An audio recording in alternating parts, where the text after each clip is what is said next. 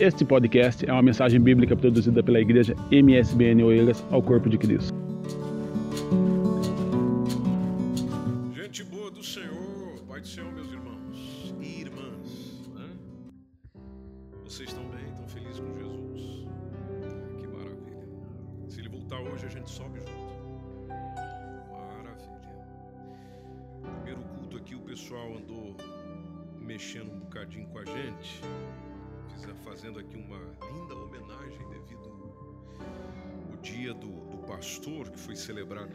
Passado. Mas domingo passado nós não pudemos estar juntos aqui no culto. Nós estávamos em reunião de ministros que nós temos no nosso ministério a cada dois meses.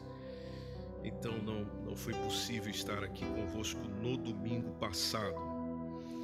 E hoje eu gostaria de trazer uma palavra a vocês, que na verdade gostaria de ter trazado, trazido, melhor dizendo, no domingo passado, mas deixe-me partilhar consigo hoje. E vai ser uma conversa bem esclarecedora e bem interessante, para que nós possamos estar bem orientados quando a palavra de Deus nos diz com relação ao ser pastor.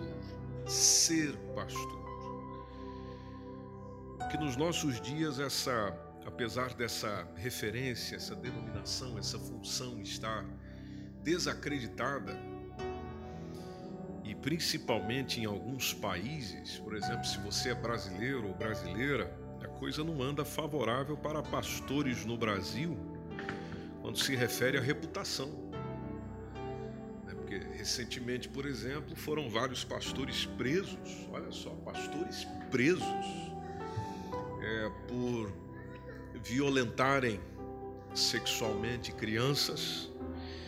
Isso quando não está envolvido com corrupção e com tantas outras coisas. Aí a gente só ouve a referência a pastor. Ó, oh, o pastor, ó, oh, é pastor. Olha aí, ó, é pastor e tal. E aí a, a, como diz, a categoria vai ficando muito mal falada. E às vezes tem gente que só de ouvir que o indivíduo é pastor, ele já dá uns três passos atrás. Né? E tem gente que coloca a mão no bolso, né? já aprende o que tem aqui. Né? Porque associa, o pastor já vai tirar dinheiro aí do fulano. Então, então vejam que tem muitas coisas associadas à figura pastoral que às vezes a gente vai esquecendo do que a Bíblia diz, do que é um pastor à luz da Bíblia, até para que a gente possa reconhecer quem verdadeiramente é. Porque às vezes nós também temos um pensamento de que o pastor é aquele cara legal, é aquele que eu conheci ou conheço, que ia lá na minha casa, tomava chá, chá comigo quase toda semana, e é aquele que abraça todo mundo. Aí quando você vê um pastor de um temperamento mais resguardado, é, melancólico, né? mais pensativo ou fleumático, é bastante tímido, que na verdade existe, mas esse pastor, esse pastor não comunica, fala, fala a paz do Senhor para a gente já de assim, num, num, volume de voz tão baixo. Eu não sinto firmeza nesse pastor, sabe? Eu sinto que, né, ai, não sei, é uma coisa meio estranha. Mas daí quando chega aquele, né, de um temperamento bem é, sanguíneo, aquele que salta no púlpito, corre para lá, corre para cá, vai, ai, opa, esse, esse, esse é, esse aí, esse eu senti, sabe? Esse eu senti. Né? Ou quando tem um colérico, aquele pastor bem, bem durão, aquele que as coisas têm que andar ali na, no fio, meu irmão. Um pouquinho para cá, um pouquinho para lá é problema. Bem exigente, bem estilo militar. Já viram pastores assim? Né? É estilo. Ah, aí as pessoas chegam e dizem: esse é que é um pastor, não é? Isso é que é pastor. E até, às vezes alguns até chegam a dizer: ah, já não se fazem mais pastores como antigamente, né? E, mas veja, e, e às vezes a nossa visão de um pastor vai sendo aquilo que a Bíblia não não chama de pastor. Então por isso que eu gostaria que você abrisse a sua Bíblia hoje e a gente tivesse uma conversa aqui muito clara, muito honesta, muito sincera.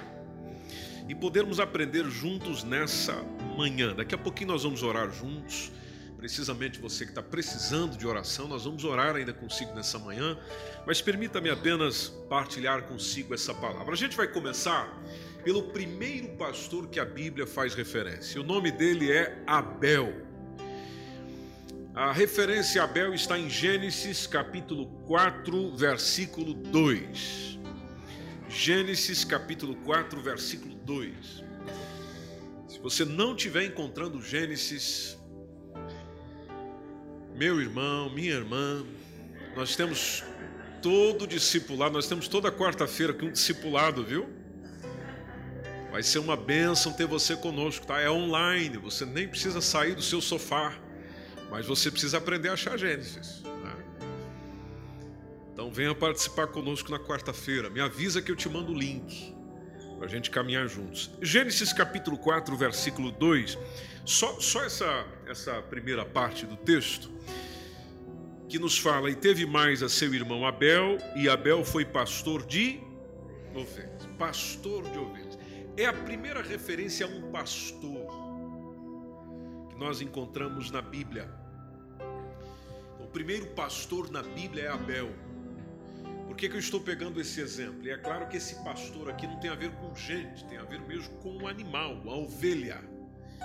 Porque falar de pastoreio na Bíblia e, e, apresentar o que a Bíblia chama e condiciona como ser um pastor, não tem como é, descartar aquilo que um rebanho de ovelhas é. Alguém já teve a oportunidade de trabalhar com ovelhas aqui? Ovelhas, mesmo a sério, pastorei ninguém, mas já viram, ok? Já viram? Andando aí pelas aldeias de Portugal, a gente vê é, bastante. Lá está indo o pastor, cajado na mão, e aquele mundo de ovelha atrás, e os cães ao redor. Até hoje eu estou tentando entender teologicamente biblicamente quem são os cães. Né? O pessoal diz que são os cooperadores do pastor. Mas tem sempre o cão pastor ao redor, ou seja, ajudando a organizar o rebanho. O pastor vai à frente, você pode ver que sempre os cães estão ali obedecendo também o comando do pastor. A ovelha é um animal muito bonitinho. Eu particularmente acho. A ovelha é, é muito bonitinha. Só que o que é interessante, pessoal, já, já que é, vocês não tiveram nenhum contato com rebanho mesmo, animal, é, no caso ovelha. A ovelha, apesar de ser um animal bonitinho, mas ela é muito ingênua. Então, por exemplo, a ovelha não sabe andar sozinha, ela tem que ser conduzida. Por isso a necessidade de um pastor. A outra característica da ovelha é que se houver um obstáculo à frente, ela não se desvia. A visão dela não é muito boa. Então é muito comum a ovelha bater a cabeça o tempo inteiro. Quando um bate no obstáculo, bate com a outra. Não sei se vocês já viram uma briga de ovelha. Animal, é porque de gente, eu acho que você está vendo quase todo dia.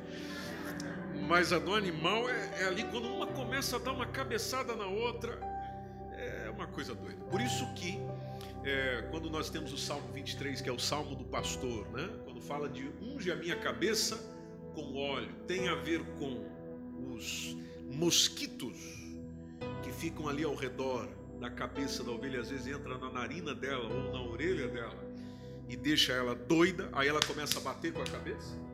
Então ele passa o óleo justamente para que ah, o pastor passa o óleo na cabeça da ovelha, justamente para que ela se veja livre como repelente, obviamente. Mas também existe o fator da cabeçada umas com as outras, porque como elas se machucam elas batem com muita força. Então, quando passa o óleo, se bater, dá aquela escorregada e não machuca ninguém. Elas vão sempre se bater, mas, mas não se machucam. Então, se houver um precipício à frente, a ovelha vai em frente e cai ah, ela é muito vulnerável, porque a ovelha, a ovelha não tem garra, a ovelha não tem um dente forte para morder alguém, a ovelha não tem veneno, né? a ovelha não tem nada de defesa. Eu acho que aqui você já pode ir pensando comigo quem é ovelha de Cristo e quem não é. Aleluia, aleluia, porque se existe entre nós aquele que gosta de uma briga e gosta de se defender, gosta de mostrar suas armas, essa pessoa não é ovelha. Então o que, que ela é? É o bode. É o bode. Bode de Jesus. Mas é um bode. É, ovelha não é. é. Ovelha não é. Mas ela é um animal vulnerável. Inclusive, no caso, quando você avalia é, um rebanho de ovelhas, tem algumas delas até que abandonam os filhos. O cordeirinho, né, que a gente conhece como cordeiro, o cordeiro é o filhote da ovelha. O cordeiro é o filhote da ovelha. Por isso que Jesus, por exemplo, falou dos meus cordeirinhos, ou seja, dos meus menininhos, dos meus novinhos, né, dos que nasceram na fé. Quem nasceu na fé recentemente é um cordeirinho, ele está chegando agora. Só que a ovelha chega até a abandonar alguns é, filhotes, alguns cordeiros, por quê? Porque como elas andam em rebanho, o cordeirinho às vezes não consegue acompanhar, aí ele fica para trás. Quem é que vai lá pegar o cordeirinho? O pastor. Por isso que é muito comum às vezes você ver no rebanho o pastor está lá com o cordeirinho aqui. Né? Porque alguma mamãe deixou ele para trás. Como faz parte do rebanho dele, está aqui no colinho dele, está protegido com ele.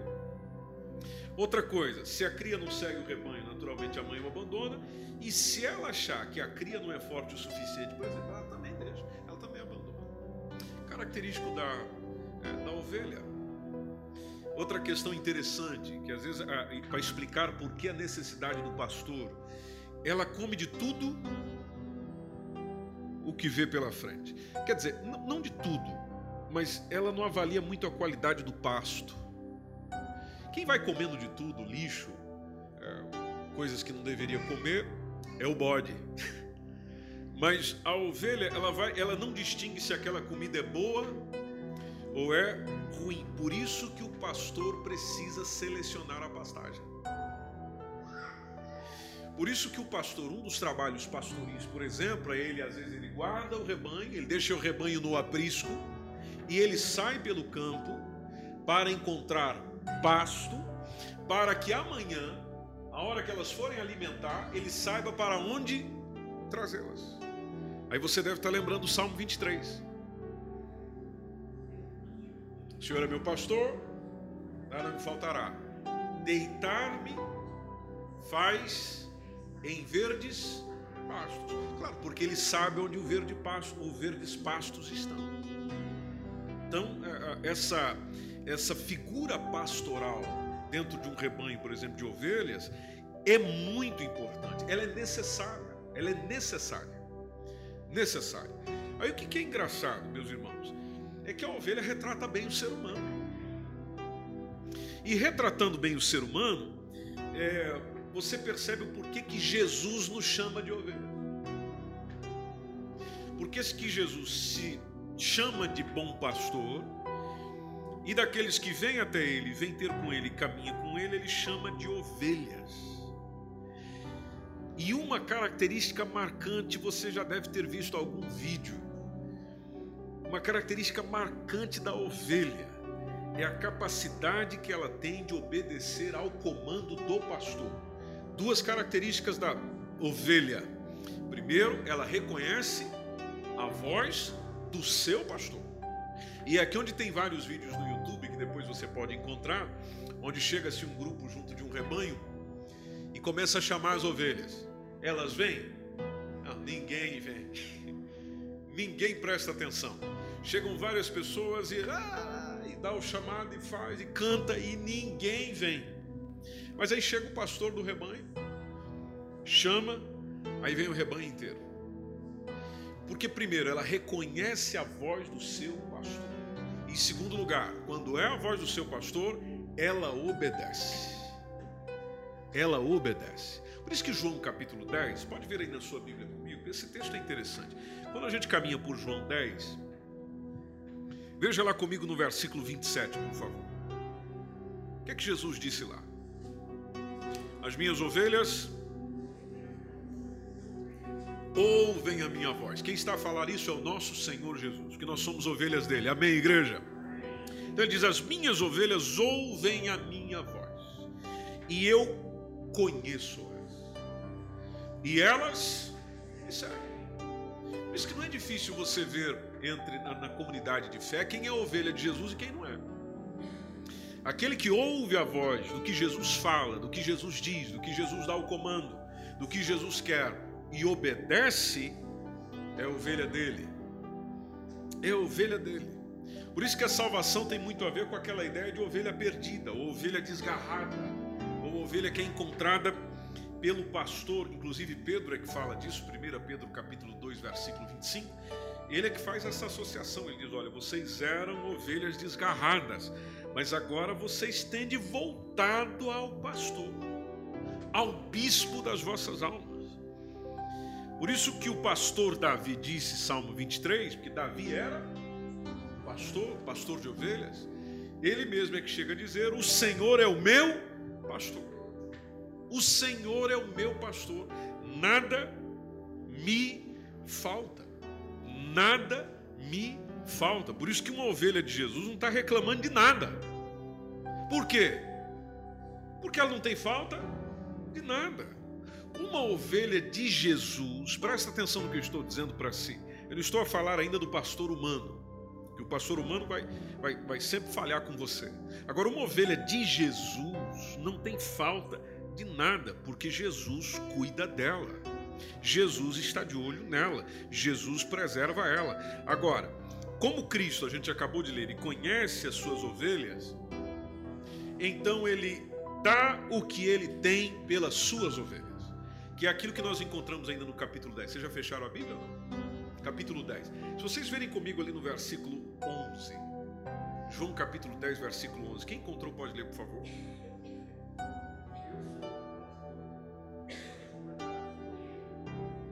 Veja que interessante, obrigado. Eu não sou apenas um pastor, disse Jesus, eu sou bom pastor. Eu sou bom pastor. Sim, Jesus, por que, que o senhor é um bom pastor? Bom, porque eu dou a vida. Por que, que Jesus diz isso? Por que é que Jesus diz isso? Deixe-me partilhar isso com você. Bom, ele diz isso porque na atividade pastoril, o pastor lucra com a ovelha. O pastor lucra com a ovelha. A gente vê um pastor trabalhando em Portugal, nas aldeias por aí, ele tira o seu sustento da ovelha. Naquilo que Jesus apresenta, ele coloca: Eu dou a minha vida pelas ovelhas. Ou seja, a posição muda. Eu não estou aqui para explorar, eu estou aqui para servir. Eu não estou aqui para tirar lucro dela, eu estou aqui para servi-la. Veja, essa é a posição de Jesus, onde em vez de tirar lucro da ovelha, se você observar o versículo 15, aí capítulo 10, versículo 15, quem pode ler para nós, por favor? Capítulo 10, versículo 15.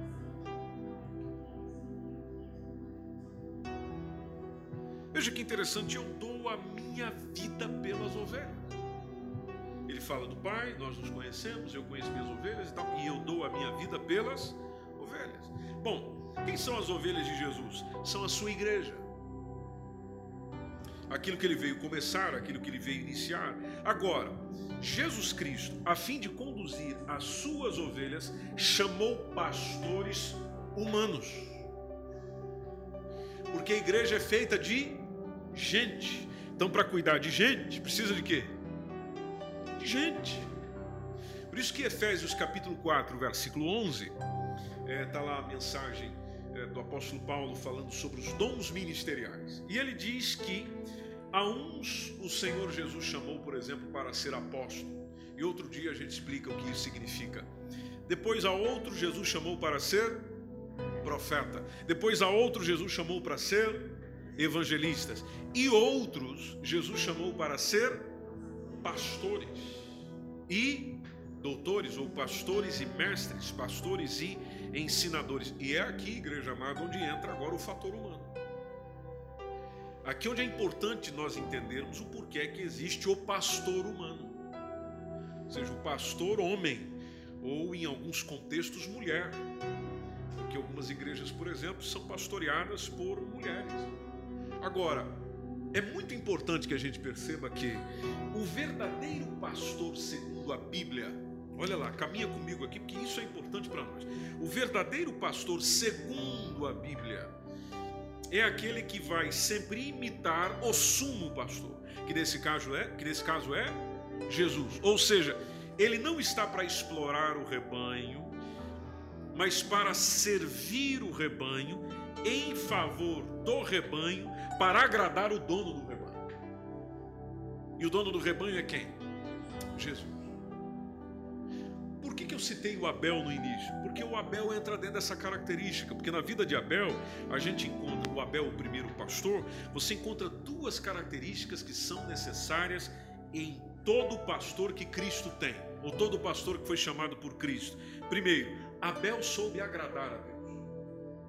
Abel soube agradar a Deus. Você pode repetir isso comigo? Abel soube agradar a Deus. Abel era filho de quem? De Adão e Eva. E, e é claro, Adão e Eva criaram seus filhos na perspectiva de eles serem servos é, de Deus. Eles, eles tiveram não só Caim, eles tiveram não só Abel, mas diz-nos a Bíblia, Gênesis 5, capítulo 5, entre o versículo 1 a 5, que eles tiveram vários filhos e filhas. Não é porque citam alguns ali que foram só esses, não, teve vários filhos e filhas. Inclusive aquele episódio envolvendo, que está no capítulo 4, envolvendo Caim é, e Abel, é o mais destacado da história, por exemplo, depois da queda. Mas você percebe nesse texto, capítulo 4, apesar da gente não ter lido, é, quando ele vem oferecer uma oferta a Deus, você percebe que ele agradou a Deus. Então ele soube agradar a Deus. Segunda característica do pastor Abel, ele buscou a Deus, diferente de Caim. Então você percebe na vida de Abel um homem que busca a Deus com mais afinco, busca a Deus com mais amor, até porque a gente percebe isso no capítulo 4, ele veio oferecer o sacrifício do melhor do que ele possuía. Por isso que ele agradou a Deus. Ele deu o melhor que possuía, por isso ele agradou a Deus. E saber agradar a Deus começa por reconhecer que esse pastor, esse homem, esse homem precisa reconhecer que ele está envolvido com uma excelente obra. Igreja, tem um texto que é fantástico para nós, que é 1 Timóteo capítulo 3. Vocês podem caminhar comigo lá e a gente ir lendo juntos? 1 Timóteo capítulo 3. 1 Timóteo capítulo 3.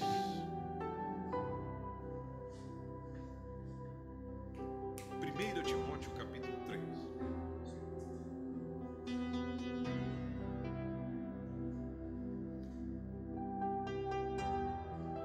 Primeira Timóteo capítulo 3.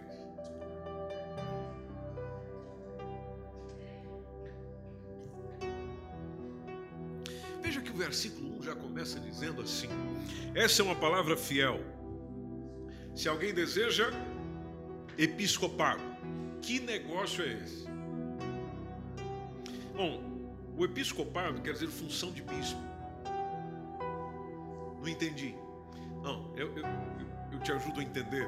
Quando, quando se refere aqui à parte bispo, teria a ver com o dirigente da igreja cristã naquela época. Ou seja, eram pessoas que se dedicavam ao ensino da Escritura, à pregação do Evangelho e nos tempos lá iniciais da vida da igreja.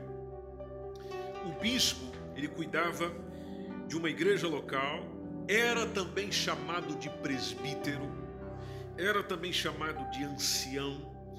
Então, quando fala o episcopado, excelente obra deseja, já está dizendo ser dirigente de uma igreja local. Quem o deseja ele está envolvido ou ele está querendo uma excelente obra. Excelente obra. Agora é claro, a quem muito se dá, muito se exige. Aí onde é que a coisa começa a ficar boa? A partir do versículo 2. Porque a partir do versículo 2, meus amados irmãos, é quando começa a mostrar que exige-se muito de um pastor no rebanho de Cristo, porque ele está envolvido com uma excelente obra. Tá bem, mas exige-se o quê? O que, que ele tem que ter? O que, que ele tem que ser? O que, que ele tem que fazer? É, ele, tem que ser simpático, ele tem que abraçar todo mundo, ele, ele tem que correr para lá e para cá, ele, o que, que ele tem que ser? Bom, é aqui onde o versículo 2 começa a nos falar. Em primeiro lugar, convém, pois, que o bispo seja o quê? Irrepreensível. Irrepreensível. O que, que isso quer dizer? Seja difícil quase encontrar um erro nele. Tenso não é, meus irmãos? Por isso que eu vos peço humildemente as vossas orações. Que seja difícil você encontrar um erro nele. Ele tem. É que não seja tão fácil assim. seja tão fácil assim. Apesar de saber que ele tem, tem que se esforçar para encontrar. Então, em primeiro lugar, ele precisa ser um homem irrepreensível. Seja, homem bom, cuja, cuja contra a, a, a vida dele não se possa falar nada. Segundo lugar, deve ser marido de uma mulher. Quantas mulheres? Uma mulher. Uma mulher. E inteiramente fiel a essa mulher. Por isso que um pastor ter amante, ou gente boa. Ô oh, meus irmãos. E, e, por que, que eu estou compartilhando isso com vocês? Porque tem irmãos que não se incomodam com isso. Ah, o pastor ali tem a, mulher lá, tá, lá, lá, tudo bem, é um homem de Deus. Não, meu irmão, ele, ele já está indo contra o que Deus diz. Ele já deixou de ser o que Deus diz. Esse cara não é pastor. Então ele tem que ser marido de uma mulher. Depois, vigilante. Alguém que está sempre vigiando em outras palavras, é um, um trabalhador incansável, sóbrio, sobriedade, ou seja, sabe o que está fazendo. Por isso que um pastor, por exemplo, envolvido com bebida não dá certo. Um pastor, por exemplo, com problemas de ordem mental não é bom. Porque às vezes pode acontecer. Às vezes pode acontecer. Aquele pastor tem um problema psiquiátrico. Não tinha antes, mas com o passar do tempo talvez passou a ter. Tem que ser sóbrio, cuidadoso, conforme diz o texto, honesto. Quantos pastores desonestos vocês já conheceram? Dá o testemunho aí, irmão. Olha aí. Olha aí. Honesto. Depois, vocês mesmos falam, vai. Hospitaleiro. O que é o hospitaleiro? Sabe receber sabe receber, sabe hospedar. Talvez não vai receber todo mundo dentro de casa, porque depende do tamanho da casa dele.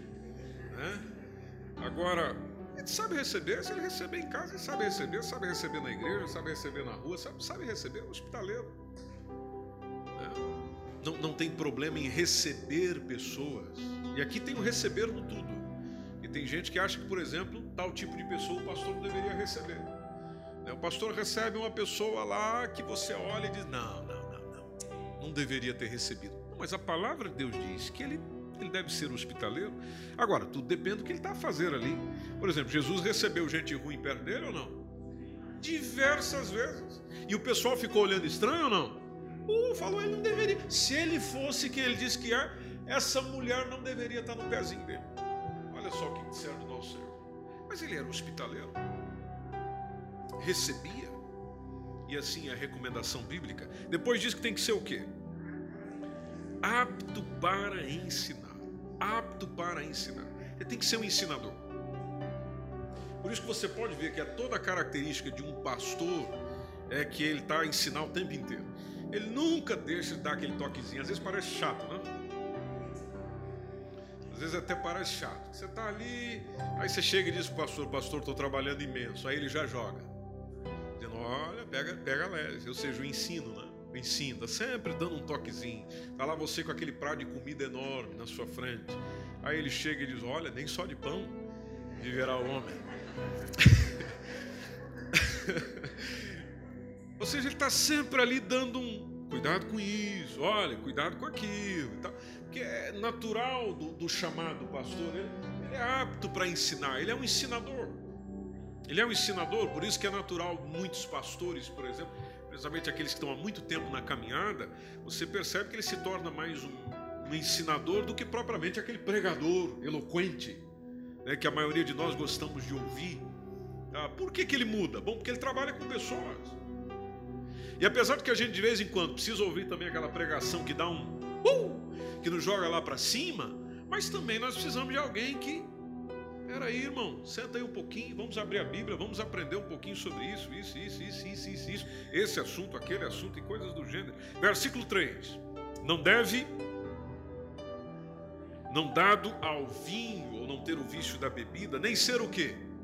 Espancador. Aí esses dias eu vi um vídeo atrás do irmão que estava lá dirigindo o culto na internet. Aí parece que ele estava desencontrado lá com a esposa dele, aí chegou e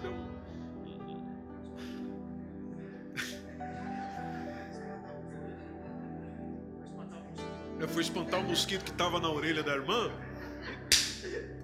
Estava filmando. Mas filmando ou não, quer dizer. Ah, pastor violento que sai dando tapa em todo mundo aí. Já vai contra aquilo que a Bíblia chama do bispo, do obreiro, do pastor. Depois deve ser o quê? Não cobiçoso de torpe ganância. O que, que isso significa, meus irmãos?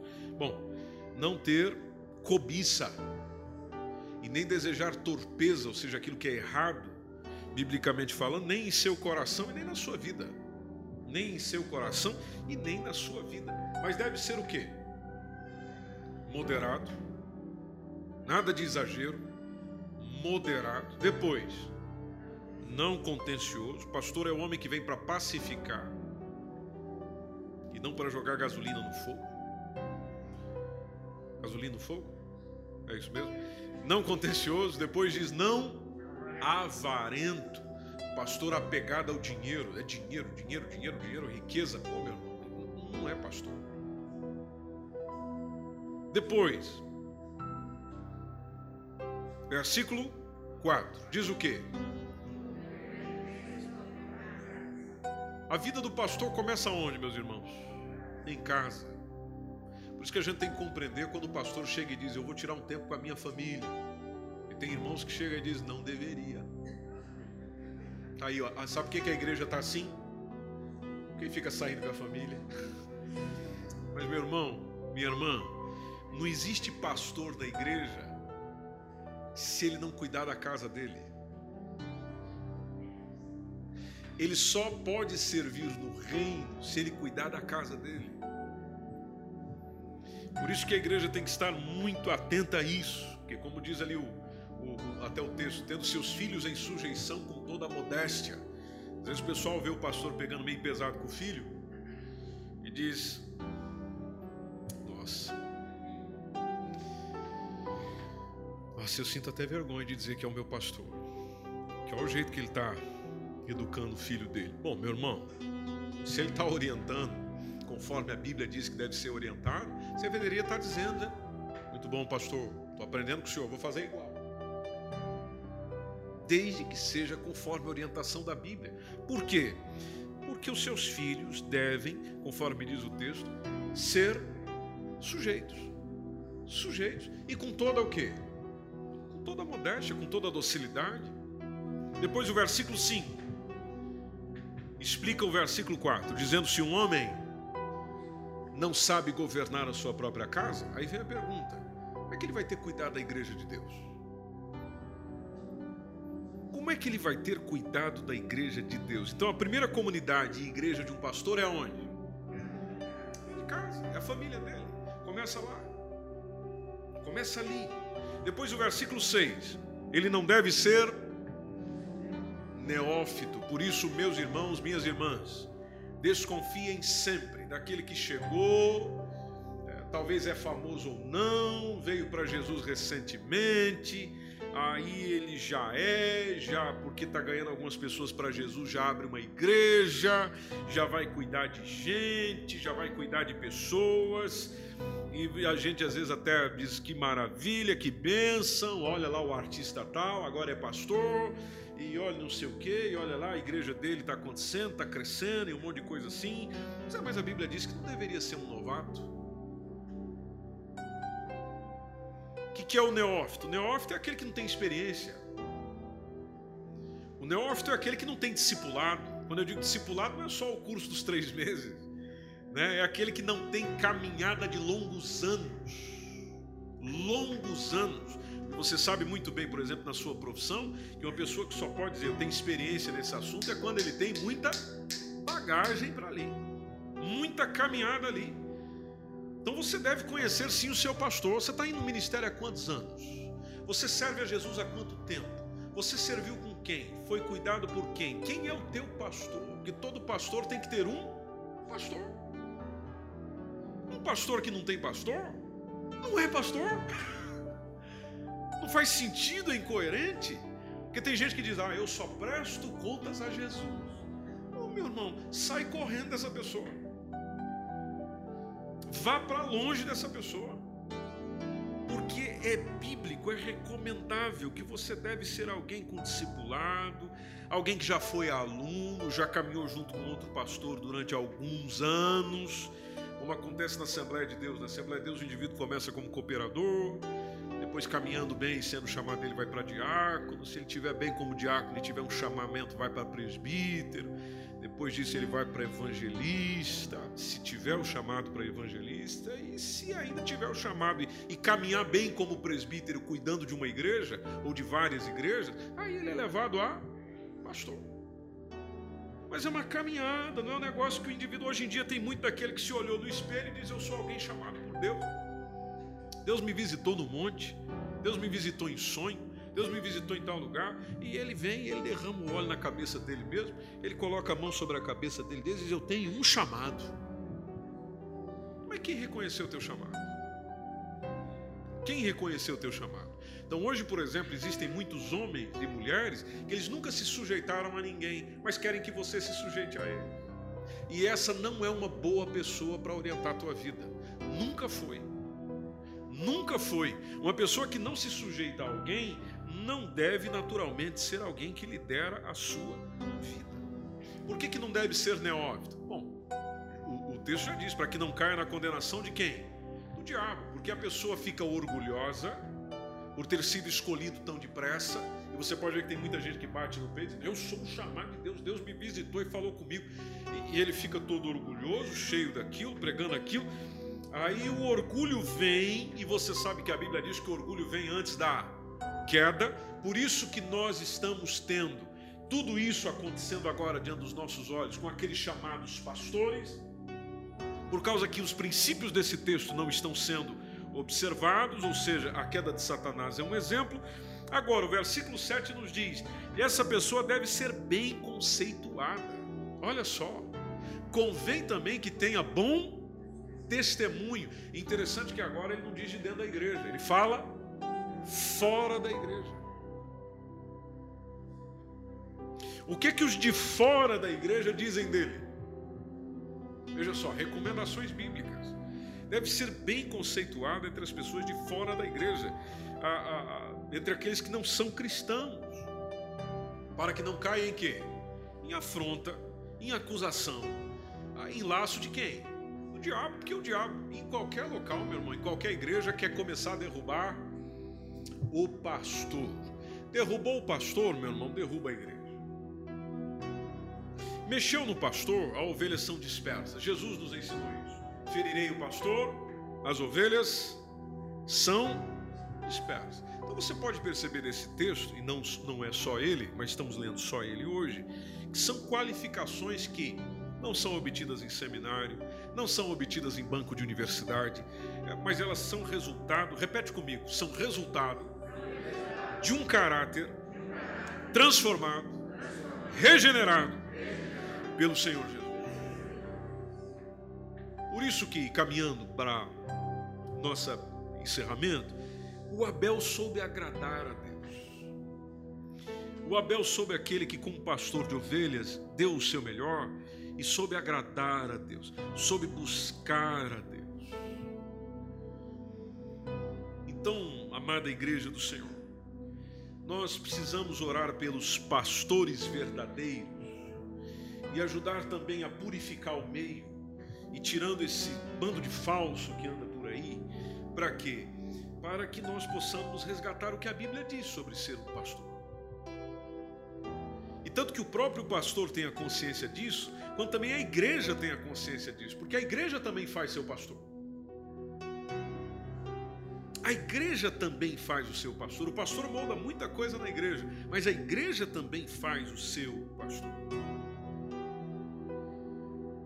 E para que o pastor também não dê lugar ao diabo, como fez Caim, que agradou ao diabo. E como é que um pastor faz isso?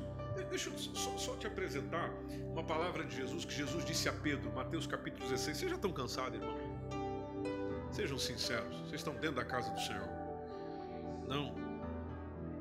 Então vejam comigo Mateus 16, 23. Por isso eu louvo a Deus pela vossa paciência. Se não fosse a vossa paciência, você já tinha ido embora. Mateus 16, 23. Mateus capítulo 16, versículo 23.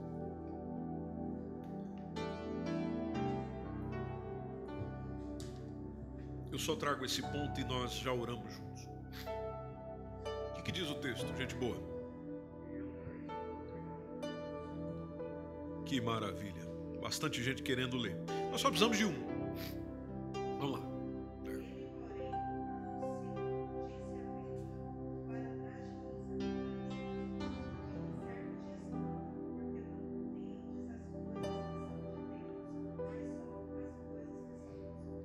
Então o que, que o Satanás compreende? As coisas que são dos homens. Ele compreende as coisas de Deus? Não, não. E aqui onde eu posso também é, é, trazer algo à igreja em Oeiras, porque eu acho que é importante a gente saber. Acho que é importante a gente saber. Que é o seguinte, meus irmãos. Quando um pastor se importa mais, preste atenção no que eu estou dizendo, e se importa mais é, com a aprovação dos homens do que com a aprovação de Deus, então ele está indo pelo caminho de Deus ou o caminho do diabo? Do diabo, porque o diabo entende das coisas de quem? Dos homens. Então deixa eu citar um aspecto que às vezes a gente fica olhando e fica pensando. Por exemplo, sobre crescimento de igreja. Crescimento da igreja. Quando um pastor ou nós, isso aqui vale para todos nós, se preocupa apenas com cabeças, ou seja, juntar gente. O importante é ter gente. Ou seja, não se trabalha o aspecto, o aspecto da qualidade do rebanho, porque nós temos aquela ideia que quanto mais, melhor, não é? A gente chega ali na congregação, está reunido ali uns 10, a gente diz,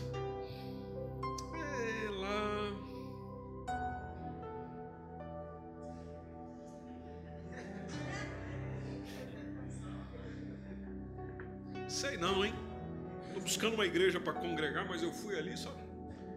Grupo pequeno. Aí a gente chega na outra. Abarrotar de gente. Diz, eu acho que o meu lugar é aqui, cara, é aqui, é aqui, é aqui. Gostei, gostei da palavra, gostei do pastor, gostei da banda, aqui tem gente, tem isso, aqui, aqui é. Sabe, até, até, quando eu entrei eu já senti o Espírito confirmando no meu coração. Veja, nós temos aquela ideia, quanto mais melhor. É natural em nós esse pensamento. Mulher, mas quando a gente fala do reino de Deus, isso aí precisa ser repensado. Porque uma igreja que cresce não é uma igreja que você vê muitos números. No conceito do reino de Deus, igreja que cresce é a igreja que influencia onde ela está. Pode ser com 10, 20, 50, 100 mil, 3 mil, 10 mil. Ou seja, quando há mudança no ambiente onde ela está. Quando existe mudança no ambiente onde ela está, então mostra que a igreja está crescendo. Porque o conceito de crescimento do reino de Deus não é número. O conceito de crescimento do reino de Deus é influência.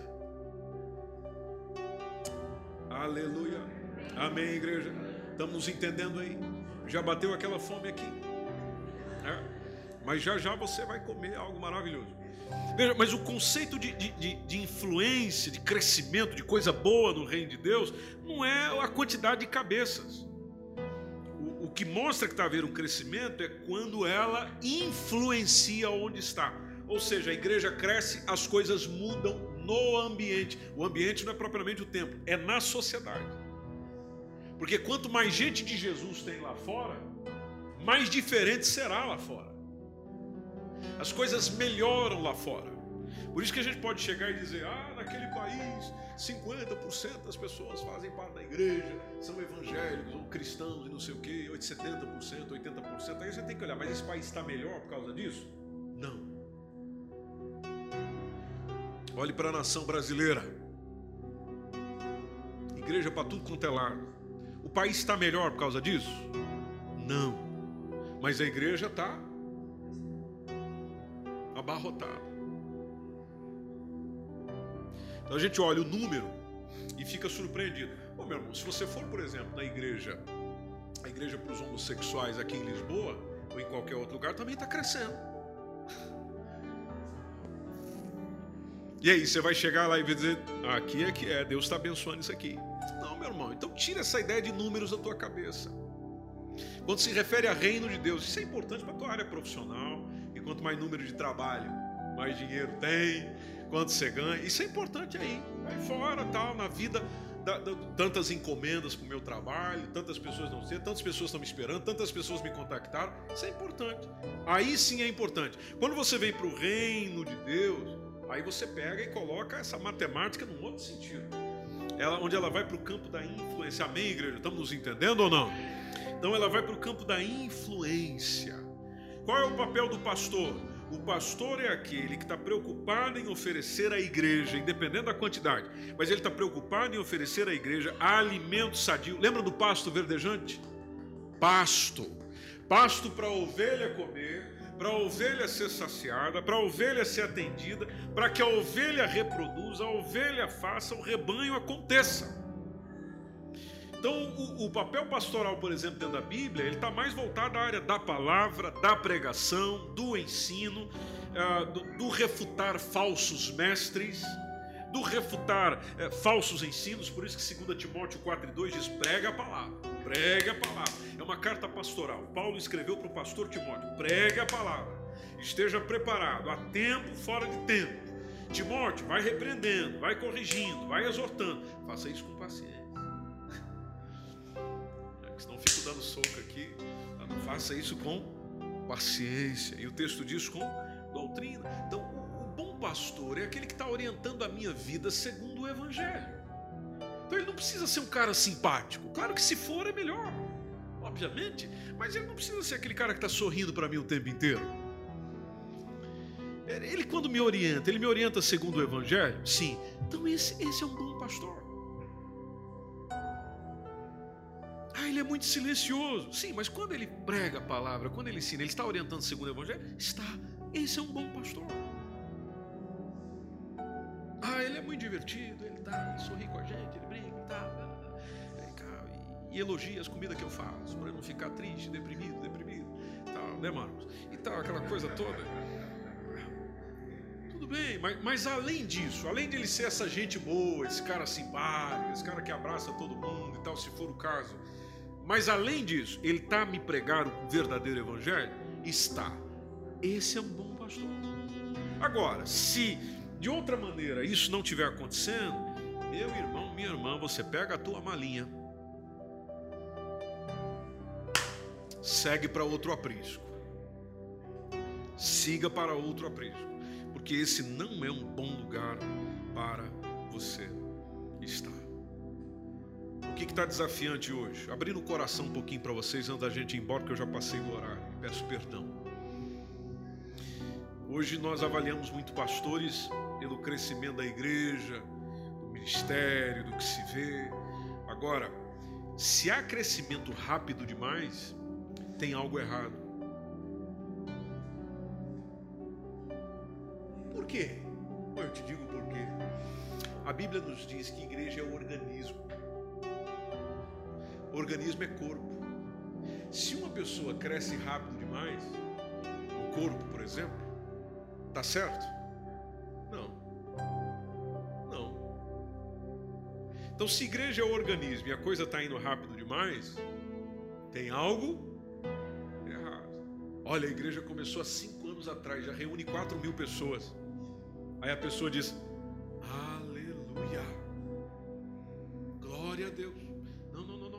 espera espera um pouquinho para glorificar. Tem alguma coisa que está errado. Aí tem muitos de nós que vamos para Atos dos Apóstolos. Sim, mas aquele dia quando Pedro pregou, foram 3 mil que se converteram. E é verdade. Sim, mas na segunda pregação foram 5 mil. E é verdade. Agora, Pedro pregou em um contexto onde os 3 mil estavam ali, mas não eram dali. Lembre-se que havia um movimento em Jerusalém, a festa dos Pentecostes. Então aquele pessoal se esparramou para outras cidades. A igreja não ficou reunida em Jerusalém, não. Quando ele prega para 5 mil, mesmo processo, aquele pessoal se esparramou. Então não ficaram todos reunidos no mesmo lugar. Ela se esparramou. Essa ideia de reunir todos no mesmo lugar e, chegar até os céus é a ideia de quem? A Torre de Babel. Gênesis capítulo 11, onde Deus desceu e colocou uma confusão para mudar as coisas. Então, se igreja é organismo, o organismo cresce lentamente. E antes da gente orar, como é na vida comum, um bebê nasce, já é uma luta para nascer, né? Aí quando nasce, primeiro, primeira coisa que acontece, chora, aí leva meses para aprender a sentar, engatinhar, ficar em pé, não é assim? Leva-se tempo para liberar a primeira palavra. Lá em casa a primeira palavra foi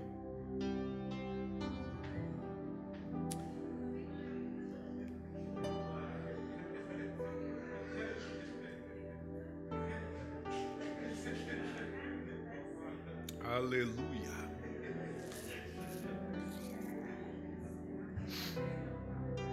Leva-se tempo para crescer. Você que é pai ou mãe, sabe como é que é a vida do teu menino, da tua menina. Leva-se tempo para crescer, para compreender. É ali, ó, passo a passo. Ó. Passo a passo. Na igreja é assim, meu irmão.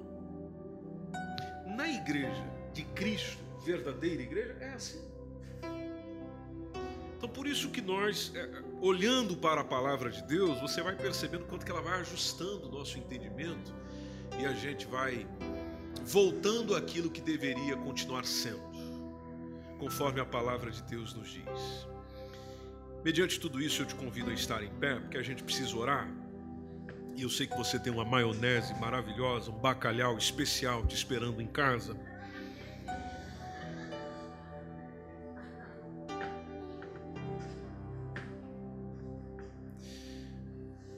Às vezes você fica a pensar: como é que eu posso ajudar o pastor a fazer o trabalho que na verdade é nosso? Que o pastor não está liderando o que é dele, é do Senhor Jesus. Então o que, que eu faço para ajudá-lo? Bom, continue servindo, sirva mais. Como disse Jéssica aqui no primeiro culto, você não tem ideia do bem que faz para a gente quando chega alguém e diz: em que eu posso ajudar?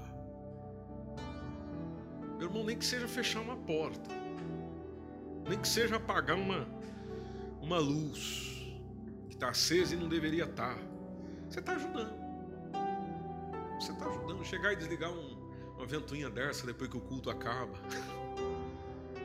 Porque se a gente só, a graça do Senhor Jesus Cristo, ó, não estou acabando o culto, não, hein? O amor de Deus, a comunhão do Espírito Santo, seja com cada um de nós. E a gente diz: Amém. Mas o Senhor, irmão.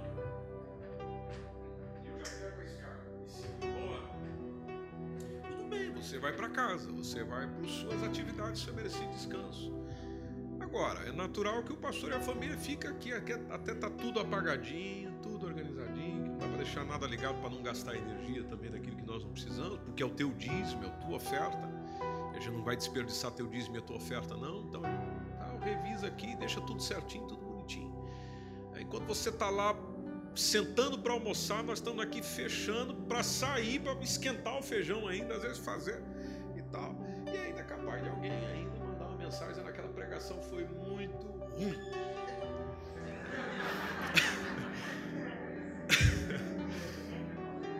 foi muito ruim.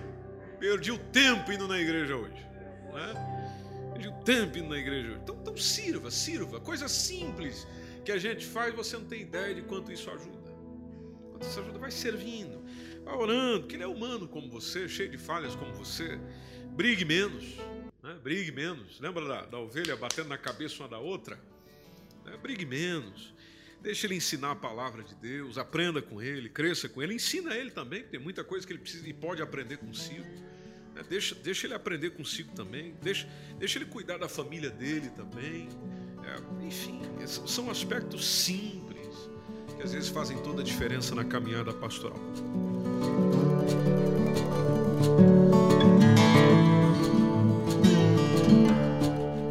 Esse foi mais um podcast, uma mensagem bíblica produzida pelo MSBN Oeiras.